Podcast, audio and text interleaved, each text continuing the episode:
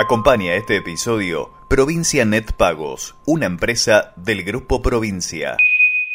Cheque en blanco. Un antídoto contra todos los males de este mundo. Chelito, Chelito, ¿qué tenemos para hoy? Bueno, Alfred, vos sabés que eh, a nadie escapa que la pandemia genera múltiples inconvenientes. Lo más dramático tiene que ver claramente con las muertes de personas contagiadas, pero hoy tenemos también un impacto en los vínculos sociales y especialmente en las economías. Y pensando en la pospandemia, algo de lo que vos venís hablando ya hace tiempo, pensando también en la reconstrucción, los movimientos sociales y los sindicatos vienen trabajando hace un tiempo en una propuesta para generar puestos de trabajo, reactivar la producción, integrar ciudades, acceso al suelo y a la vivienda social. Entre los impulsores de este ambicioso proyecto están la CETEP, que lidera Juan Grabois, el Movimiento Evita, Barrios de Pie, la Corriente Clasista y Combativa y el Frente Darío Santillán. También participan varios referentes de la CGT, entre ellos Gerardo Martínez de la UOCRA, Pablo Moyano de Camioneros, está Ricardo Piñanelli de Esmata, Sergio Sacia de la Unión Ferroviaria, Juan Carlos Schmidt de Dragado y Balizamiento, y hay además referentes de la Pastoral Social y de los curas villeros. Se trata del Plan de Desarrollo Humano Integral al que Grabois define como el Plan Marshall Criollo. Prevé la creación de más de 4 millones de puestos de trabajo con una inversión inicial de 750 mil millones de pesos, es la estimación anuales, estamos hablando, algo que equivale a dos puntos y medio del PBI pero nos da más detalles sobre este plan Gildo Honorato, que es referente del movimiento Evita y de la Unión de Trabajadores y Trabajadoras de la Economía Popular. Estas cuatro propuestas están vinculadas principalmente a la integración urbana de los barrios populares, al desarrollo de viviendas para reducir el déficit habitacional que hay a nivel nacional y fundamentalmente la planificación de lo que nosotros denominamos un millón de chacras para modificar el modelo productivo de la Argentina. Esto vinculado también a la generación de nuevas ciudades con economías circulares, con abastecimiento local, con reserva de mercado y principalmente que sean económica y ambientalmente sustentables.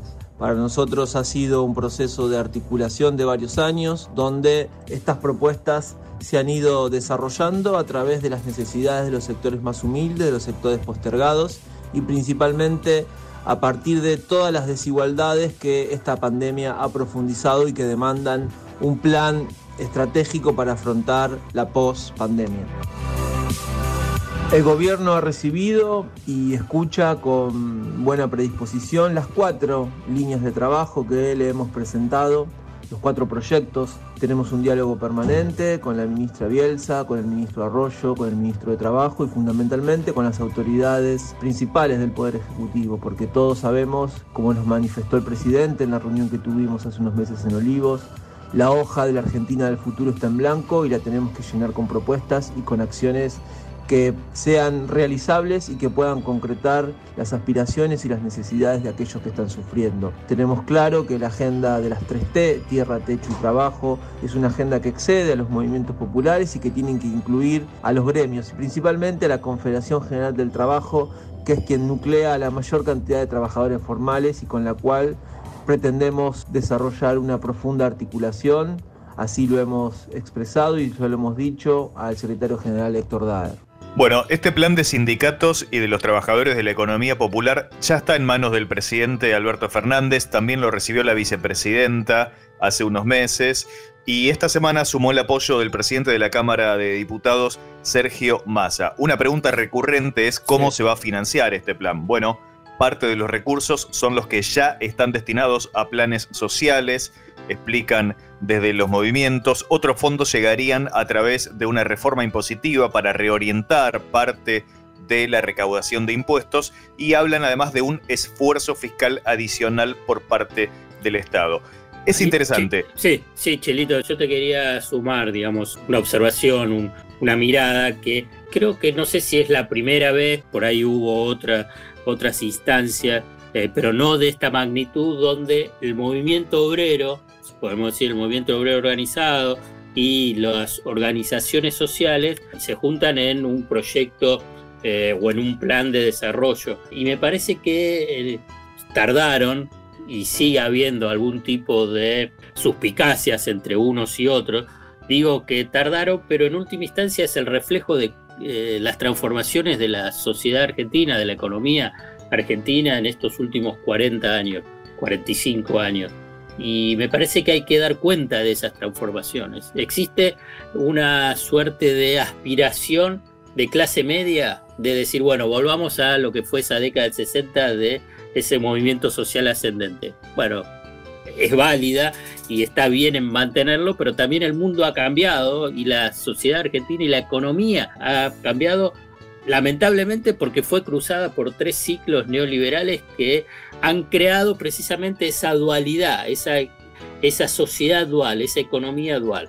Los tres ciclos, la dictadura, la década del 90 y el macrismo. Entonces vos tenés un sector formal, digamos, de trabajadores y un sector informal de trabajadores. Y además, no solamente de trabajadores, sino de una sociedad un sector de la sociedad que está marginada y como bien ahí eh, mencionaban, digamos, hacen un salto cualitativo. No es simplemente recibir un plan social, sino que es la construcción de ciudades, de comunidades, para tratar de eh, construir un modelo económico diferente. Sí, sí, definitivamente, Alfred. Eh, está muy bien esa mirada porque es cierto, fue un gran gesto por parte de dirigentes de la CGT de recibir a trabajadores de la economía popular en el edificio de la CGT. Ahí empezar a trabajar en este plan que, como bien decís, eh, reconoce derechos de los trabajadores que hoy no están en el sistema formal. Este plan, este denominado Plan Marshall Criollo, como lo llaman, bueno, busca eso, garantizar el acceso al trabajo, a la vivienda, pero también con derechos, ¿no? También con derechos.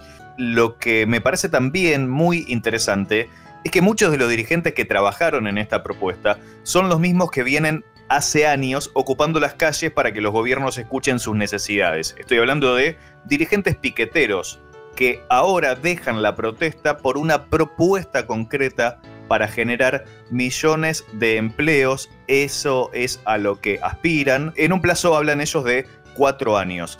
No es poco. Acá hay un avance y hay una propuesta concreta. Ojalá empiece a ponerse en marcha y se empiece a concretar esto que han diseñado gremios, representantes de la iglesia y los movimientos sociales.